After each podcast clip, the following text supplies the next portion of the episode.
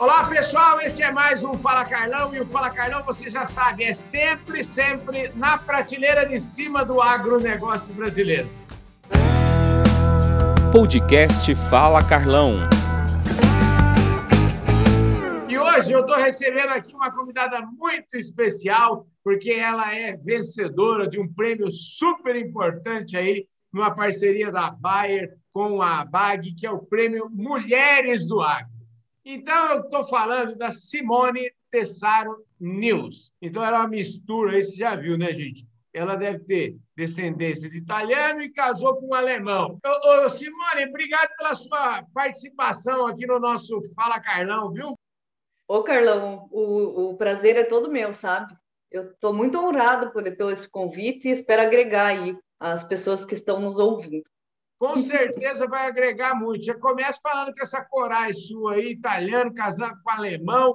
Já que nós estamos falando desse assunto, eu queria que você falasse para mim, antes de a gente falar do prêmio que você ganhou, que agora você é super famosa no Brasil inteiro, eu queria que você me falasse o seguinte: como é que é a sua vida? Você nasceu na roça, sua família sempre foi da lavoura, sempre foi da labuta. Conta um pouquinho para nós isso. Então, Carlão, eu, eu vivi, eu sempre fui da roça, né? Eu nasci na roça, meu pai, minha mãe, meus avós eram agricultores, né? São até hoje. E aos 12 anos de idade eu perdi meu pai. Então, assim, foi uma.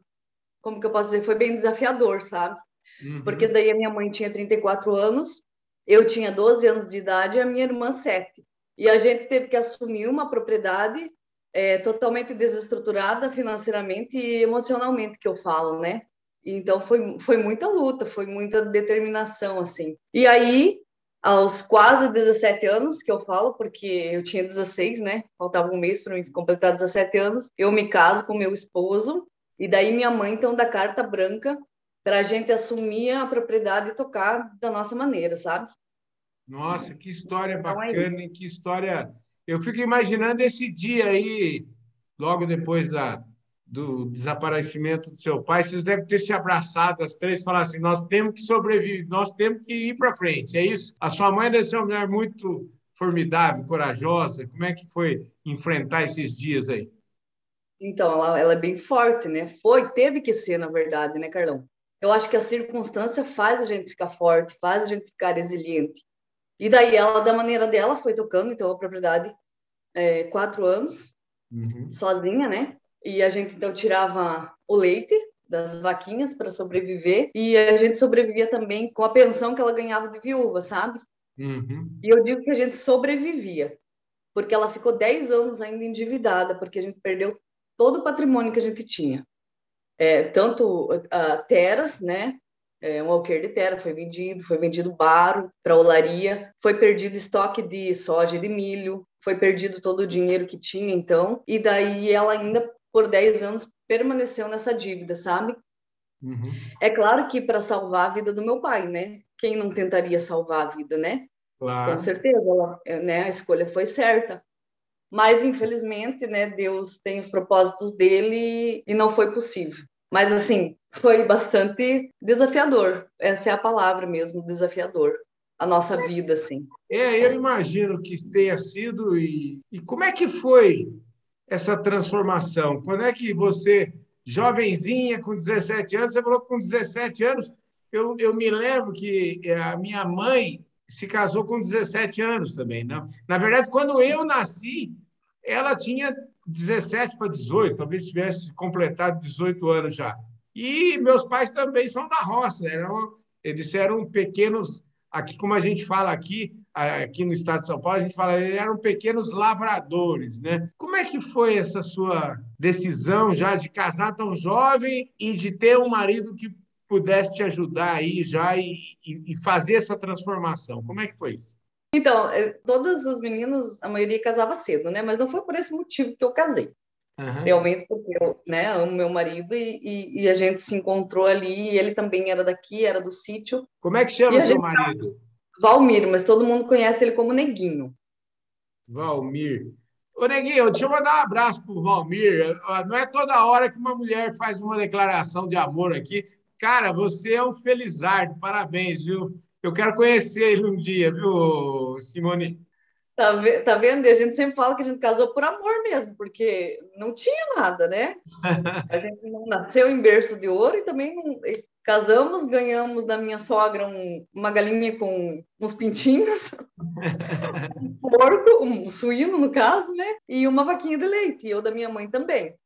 E ali a gente começou, plantava fumo, trabalhava com fumo na época, trabalhava de peão, né, de, por dia, até que é, um dia saiu uma oportunidade da gente colocar aviários de postura, granja de postura comercial, produção de ovos, com integração da cooperativa, né? Da cooperativa Lar. E aí a gente se botou nesse negócio aí, porque, na verdade, era uma necessidade nossa, né, Carlão? Porque, assim, a gente precisava ter uma renda a mais. A gente tentou de tudo, trabalhar em prefeitura, trabalhar de, de, de, funcionário, sabe? Mas não era aquilo, a gente queria ficar na propriedade e fazer isso progredir, sabe? Porque eu via muitas propriedades se perderem com a, a morte do patriarca, sabe? Então, às uhum. vezes a mulher não tinha o controle, os filhos não, não também não queriam saber daquilo, eles acabam vendendo aquela propriedade e indo para a cidade. É, e depois, é, às vezes, muitas vezes eles se arrependiam, só que daí, para voltar para comprar o que você tinha, você não conseguia mais. Então, eu não queria esse destino para nós. E nem minha mãe também cogitava isso, sabe? Uhum. Mas a gente tinha que, de alguma forma, fazer isso prosperar e sobreviver da propriedade, entende? Aí que surgiu essa integração com a cooperativa, que a gente colocou, então, na época, 18 anos atrás já, dois aviários com 5 mil aves, uhum. com 5 mil galinhas panhadeiras. E também, é, dois anos, três anos depois, a gente começou uma sociedade com meu cunhado, que hoje ela não existe mais, né? Uma sociedade de máquinas agrícolas. E aos poucos a gente também, 15 anos, né? Vai, vai fazer agora. Então, meu cunhado acabou falecendo esse ano. E a gente comprou, né? A Sociedade das Herdeiras. Então, hoje eu, eu e meu esposo tocamos essa frota, digamos assim, e a gente presta serviço é, do plantio à colheita para os agricultores aqui, para os nossos clientes, sabe? E daí arrendamentos de terra e a, e a nossa lavoura que a gente toca. Ô Simone, então, eu, eu escutando aqui você falar, você me parece ser uma moça, uma mulher extremamente forte, e como diria meu avô, meu avô usava um termo, quando ele queria falar que uma pessoa era muito inteligente, ele não usava essa palavra inteligente. Meu avô falava assim, nossa, que mulher ativa, entendeu? Ele falava assim que a gente era era ativo, ativo no sentido de inteligente, você parece uma mulher forte, uma mulher ativa. Você, só para fazer um parênteses, porque você colocou aí essa, é, vamos dizer assim, podemos chamar de uma tragédia familiar, perdeu o pai tão cedo, né? Você estudou, é, Simone? Sim, eu fiz é, OATV, né? Aí eu me casei, eu estava fazendo magistério, eu uhum. terminei magistério. Aí, dois anos depois, como não tinha possibilidade financeira, não tinha passado em nenhuma faculdade pública, uhum. então eu fiz a minha faculdade à distância. Então, é, eu fiz administração.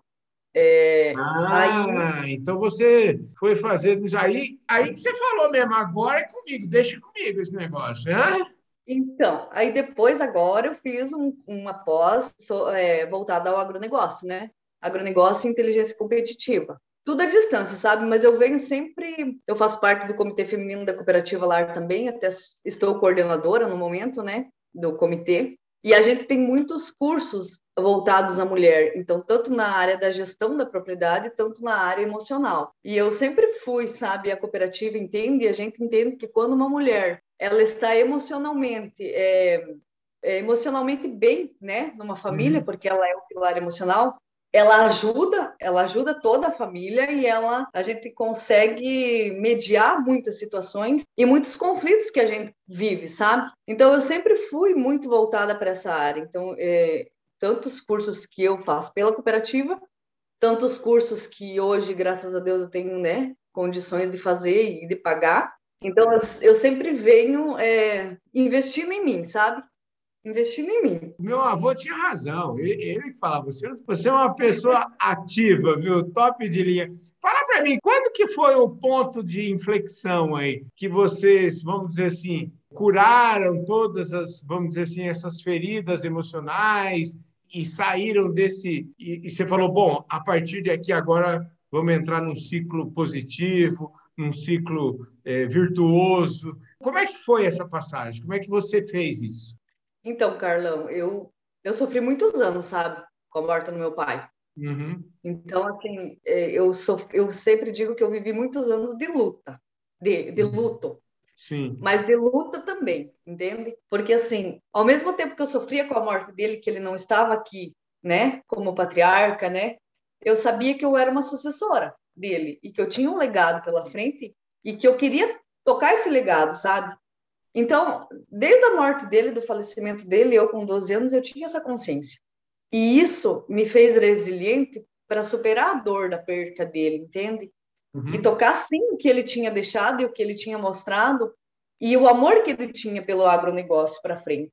Então, investir mesmo emocionalmente em mim é, é foi justamente para isso, sabe?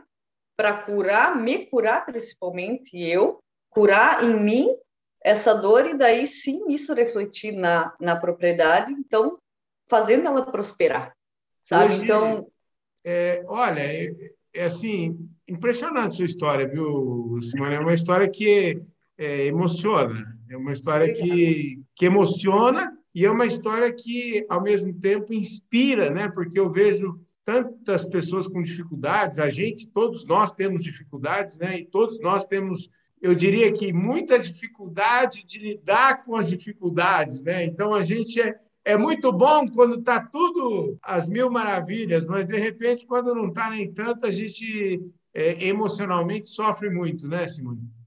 Sim. E eu digo que eu ainda tenho desafio. Uhum. É, é, tipo, tu cura um lado, mas tu vai para outro, sabe? Então os desafios eles são constantes na vida da gente, emocionalmente falando mas a, mas a evolução da gente é o que faz a gente seguir. E eu sempre digo e, e bato na tecla que evoluir é para os fortes, viu? Porque tu olhar para tua história, tu olhar para tua dor, tu olhar para as tuas sombras, é, tipo, é difícil, sabe? Eu, poxa, tenho que melhorar nisso, a minha dor foi essa. Então, tu sair, dar um passo para trás, olhar para toda a tua história e prosseguir, né? Mas ao mesmo tempo, quando aonde você está, olhar para trás, aonde que você, da onde que você saiu e da onde você está agora, tanto na propriedade, o que a propriedade era e o que a propriedade se tornou e pode ainda se tornar muito mais, sabe? Então é isso que motiva. E quando as pessoas chegam aqui e falam, gente, que propriedade é essa? E tem muita coisa a ser feita ainda, sabe, Carlão? Mas o que era essa propriedade e o que é essa propriedade. Então, isso dá muita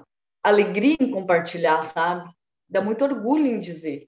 Pois é, e eu, eu, eu fico muito orgulhoso de poder ser o vetor aqui para você ter né, aberto, adoro essa sua esse, você ter aberto seu coração aqui para falar com a gente. Agora, eu queria pontuar para a gente, eu acho assim, a gente já. Eu estou super feliz com essa entrevista aqui, mas eu queria agora pontuar, já que você mesmo deu a deixa, né, de, de falar que a propriedade já melhorou muito, mas ainda tem muito a melhorar. É, quando o seu pai é, deixou vocês, qual era o tamanho da propriedade, o que, que vocês tinham, hoje, como é que ela está e que futuro que você enxerga para ela? Então, a propriedade, ela era, ela tinha um alqueire a mais, então, no caso, uhum. né? E tinha é, é, o bar ali, então, que foi tirado, né? Que depois fica buracos na, na, na propriedade, né? Porque eles tiram o bar para olaria, para fazer telhas na época, né? Só que a gente trabalhava só com algumas vacas de leite. Que e a quantos minha mãe alqueires, tinha. É, já que você falou em alqueire, quantos alqueires tem a sua propriedade? Nós temos no, nove alqueires. Nove alqueires. 21, 21 hectares. Sim. No caso, uma pequena propriedade. 21 hectares. Okay. Então, a gente trabalhava só com grãos, soja e milho. Trigo, eu me recordo que meu pai plantava de vez em quando, quando a janela do milho ficava estreita, então se plantava trigo, e umas vaquinhas de leite. Então, hoje, a gente trabalha com soja e milho. Quando a uhum. janela fica estreita para milho, também a gente planta trigo. A gente trabalha com lavouras arendadas, a gente tem atividade de postura comercial, mas hoje não é mais 5 mil aves, é 25 mil, triplicou aí. por 5. E a gente tem, então, essa prestação de serviço, né, que, que é essa frota, então, com maquinários do plantio ao colheita. Então, a gente tem trator, a gente tem colheita, duas colheitadeiras, a gente tem caminhão, é, plantadeira, pulverizador, é, semeadeira, né, de trigo. Então, tudo que tiver para lavoura a gente tem. Claro que nas condições da gente, né? É, mas Isso a gente vai fazendo a prestação de serviço, então, no caso. E isso se torna grandioso aos nossos olhos, entende? Porque para quem não tinha nenhum trator, hoje tem um trator, duas colheitadeiras, né? E eu não estou me engrandecendo por isso, sabe?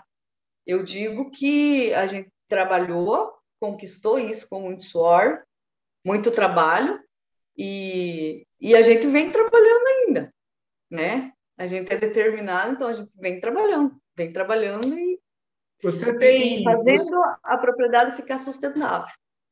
Ô Simone, você tem filhos? Eu tenho. Eu tive dois abortos, uhum. aí depois eu tenho a Nicole, com 13 anos, e agora eu tenho o Murilo com nove meses, vai completar nove meses. Nove meses? Que maravilha, que lindo! que maravilha! Uma moça e um pequenininho. Ah, que beleza, viu? Maravilha. Eu, eu penso, eu fico imaginando o seguinte: eu, eu não vou nem entrar muito em detalhes, porque você acabou. Como é que foi essa história do, do, prêmio aí? Como é que você se inscreveu no prêmio? Como é que você pensou, falar assim, não, eu tenho que contar essa história? Como é que, como é que você chegou nisso? Então, é, no ano de 2018 eu não sabia do prêmio. Uhum. Aí no ano de 2018, duas cooperadas da cooperativa ganharam o prêmio, uma em terceiro lugar, se eu não me engano, e a outra em segundo lugar, uma grande propriedade e uma média propriedade. E eu fiquei intrigada com aquilo lá, porque daí a cooperativa divulgou, claro, imagina duas cooperadas da cooperativa ganhar dois prêmios nacionais, né? Uhum. Aliás, um prêmio nacional, mas duas representantes da mesma região. E aquilo me intrigou de uma maneira, eu pensei, mas que prêmio que é esse que eu não sabia, sabe? Aí fiquei de olho, fiquei de olho no prêmio. Em 2019, é, me coloquei à disposição, então, para ser coordenadora do Comitê Feminino. E quando abriu as inscrições é, é, do prêmio, né, Mulheres do Agro, eu, então, a minha chefe, vamos dizer assim, a Suzana, é, falou que a gente deveria, então, pedir para a cooperativa para alguém lá acompanhar o prêmio de perto para ver o que, que realmente era tal. E eu acabei, em 2019, me inscrevendo no prêmio também, né? Em 2019 eu me inscrevi mas deixei algumas coisas a desejar, não, não coloquei toda a minha história, toda a minha trajetória, tudo que eu fazia, sabe? Coloquei lá meio é, por cima e mandei. Em 2019, daí então eu fui então para São Paulo, né? A cooperativa então é, me mandou para lá para ver o que que era isso. E gente, quando eu vi aquele aquele congresso com toda aquela informação, com toda aquela grandiosidade, e no último dia aquelas mulheres subindo no palco, que, aliás, mais duas associadas da cooperativa em 2019, que eu não fui reconhecida naquele ano, uhum. é, duas associadas novamente foram reconhecidas. Uma em primeiro lugar em média propriedade, em pequena propriedade e outra em terceiro lugar em média propriedade. Aquilo, aquilo me deixou fascinado por aquele prêmio, sabe? Porque eu vejo o prêmio, Carlão, como um reconhecimento, mas não só para mim, um reconhecimento para a família inteira, desde o meu pai, desde os meus avós, porque é um legado que se vem construindo da minha mãe, da minha irmã, do meu esposo, tal, dos meus filhos. Em 2020 eu pensei, ah, quando abrir inscrição dos prêmios, eu, no primeiro dia eu já vou começar a escrever, né? E o interessante é que eu começava o formulário, escrevia, daí às vezes, porque tu contar uma trajetória, às vezes acaba, é, você acaba se perdendo, tu não vai lembrando de tudo, né? Uhum. E daí eu ia para o aviário fazer a catação dos ovos e lá eu lembrava que, por exemplo, eu tinha mata ciliar. Aí eu escrevia assim na mão, mata ciliar. Daí eu vinha para cima, quando eu tinha uma oportunidade de pegar o computador ou no celular mesmo, eu ia, sabe, rascunhando, rascunhando, rascunhando. E no final eu só, então, visualizei a minha história e tipo, e quando você finaliza aquilo e tu olha, independente de você ganhar o prêmio, sabe, Carlão? a minha história estava ali, e daí eu, eu, eu pensei, gente, essa é a minha história, né? Você pensou assim, gente... gente, eu é. sou uma vencedora. É, mesmo não ganhando o prêmio. Exatamente. Mas aí, né, por alegria, por, né, não sei, fui é, ficar entre as finalistas e fiquei ainda em segundo lugar é, em pequena propriedade, com mais de 200 histórias inscritas. Daí você percebe que da, maneira, da nossa maneira, do, do meu jeito, né, do jeito da minha família, a gente vem fazendo da nossa maneira e, e fazendo dar certo o negócio, sabe? Então, assim, isso é muito gratificante para mim. Então, o prêmio veio para concretizar tudo isso, sabe? Ô, Simone, deixa eu te falar, gratificante mesmo é para mim eu ter te recebido aqui nesse programa Fala Carlão, super especial, você ter contado essa história, se emocionado aqui, me emocionei também. Então, queria é, agradecer você imensamente por você poder, pelo seu tempo de estar aqui com a gente e por você é, ter é, falado com essa voz vinda lá do coração, viu? Muito obrigado pela sua presença aqui, viu? Meu Deus, a gratidão é toda minha, Carlão, tá? Muito obrigado mesmo. É, espero ter agregado, né, contribuído para o seu programa, inspirado de repente outras mulheres. É, agradecer muito, sabe? Então, muito obrigado pela oportunidade. É só eu, eu que tenho que agradecer.